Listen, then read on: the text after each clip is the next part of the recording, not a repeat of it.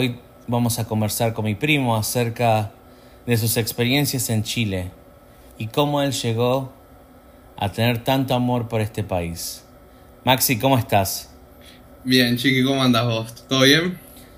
Todo tranquilo, todo tranquilo y me alegra de que estemos haciendo este nuevo episodio y espero que la gente siga disfrutando nuestro canal Arzola Team.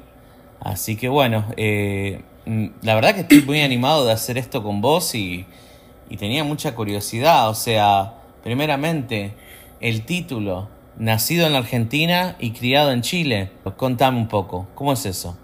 Bueno, yo la verdad que siento que parte de los dos años que estuve en Chile, exactamente diciembre de 2016 hasta diciembre del 2018, la verdad que sí, he sido criado en Chile, puedo decir.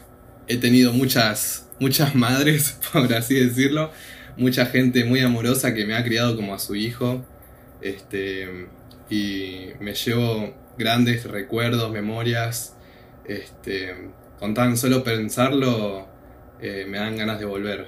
Y bueno, en estos tiempos es muy difícil, ¿no? Pero este, más con mi presupuesto de estudiante está un poco ajustado, ¿no? Sí, te entiendo. Pero... Te entiendo totalmente. Maxi, déjame que te pregunte.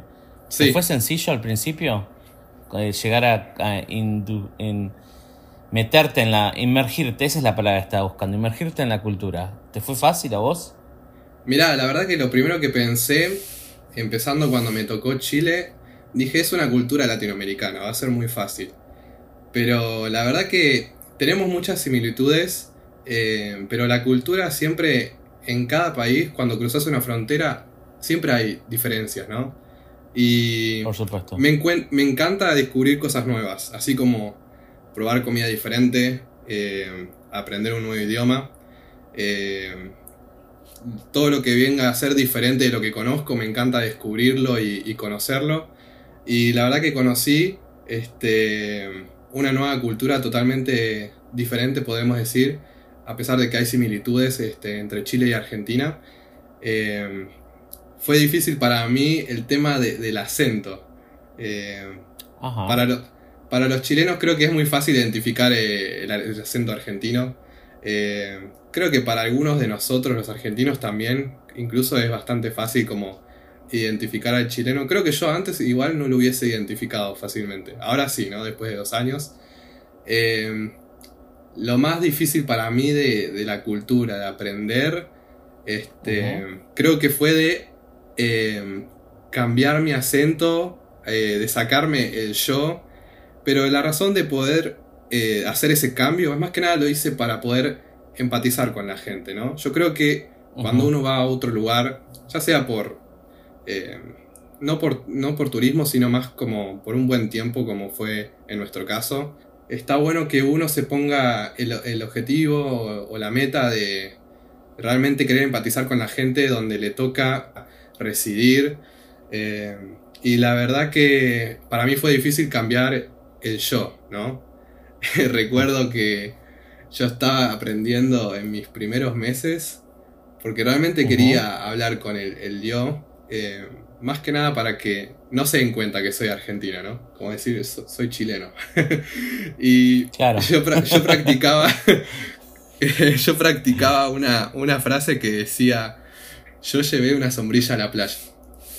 Uh, es difícil eso. Y eso suena, suena re argentino, ¿no? Yo, listo, sos argentino. Eh, ¿Cómo te llamas? Yo, eh, argentino. Yo me llamo Ángel, yo me ah. llamo Pepito, claro. Claro. Entonces yo, la verdad que lo exageraba un poquito después cuando trataba de decir el yo. Yo decía, eh, yo llevé una sombrilla a la playa y sonaba como que era un extranjero que venía de otra parte del mundo, que nada que ver, porque que no, español no, me era tu idioma, ponele. claro, no, me salía naturalmente y yo quería que me saliera natural como los chilenos, ¿no? Entonces yo me propuse hacer ese cambio, empezando por esa frase. Eh, mi primer compañero fue chileno, le mando un abrazo enorme a Martín Palacios. Eh, después tuve muchos gringos, también tuve otro compañero chileno incluso, y aprendí mucho de ellos y totalmente, por supuesto, de la gente de, Chile mismo, ¿no? Eh, me enseñaron un montón de lunfardos, este, jergas, que las tengo anotadas en, mi diario. La verdad que haber podido registrar eso por escrito en un diario que muchos misioneros hacen, eh, incluso con una grabadora o haciendo hasta incluso pequeños blogs, como grabando con mi cámara, eh, me trae muchas emociones recordarlo, ¿no? Me imagino que vos también tenés muchas cosas registradas en cámaras de tiempo atrás, me imagino, ¿no? cámaras de tiempo atrás. cámaras de las que tenía yo al principio era las de rollo. Cámara, las de rollo era de rollo, pará, pará, era de rollo descartable. O sea que ah, después me acuerdo que, que alguien vendió, me, vendió una camarita. Sí. nada, tenía como un giga de memoria que sacaba 50 fotos y ya está. Y hacía un video de 10 segundos y se me llenaba. Y me costó 20 dólares, o sea. Pero déjame que te pregunte algo, o sea. Dale, dale. ¿Qué consejos le puedes dar a la gente en el aspecto de cómo podés inmergirte, eh, o sea, dos, tres tips, cómo inmergirte en, en una nueva cultura? Para no sentirte sapo de otro pozo, como decimos nosotros, que básicamente si no sabes lo que es sapo otro pozo, es como que no te sentís cómodo en tu propia piel, como que te sentís un extranjero. Y nunca escuché eso igual, idioma. La, primera vez que lo escucho. o sea, quizás que es un término eh, más de antes, pero o sea, eh, ¿cómo haces para, para sumergirte? Como una de las cosas que dijiste, quizás aprender a, dosificar un poco más eh, el hacer más dócil quizás el acento, ¿Qué es lo que, le puedes recomendar a la gente? Bueno, algo que es muy cierto que vos decías incluso en el anterior este, podcast que habíamos grabado, es el tema de la humildad, la humildad ¿no?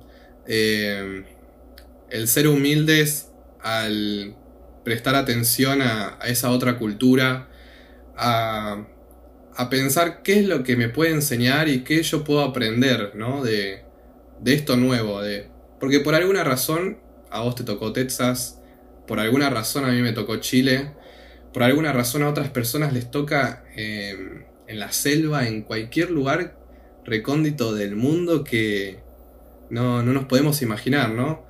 La verdad, siendo sincero, eh, yo el único deseo que tenía era salir y, servir esos dos años y llevarme esas experiencias en mi vida para contársela a mis hijos, a mis nietos mostrarles esas fotos, esos videos. Eh, y la, verdad que sí, eh, meterme en, en la cultura de esas personas, ¿no?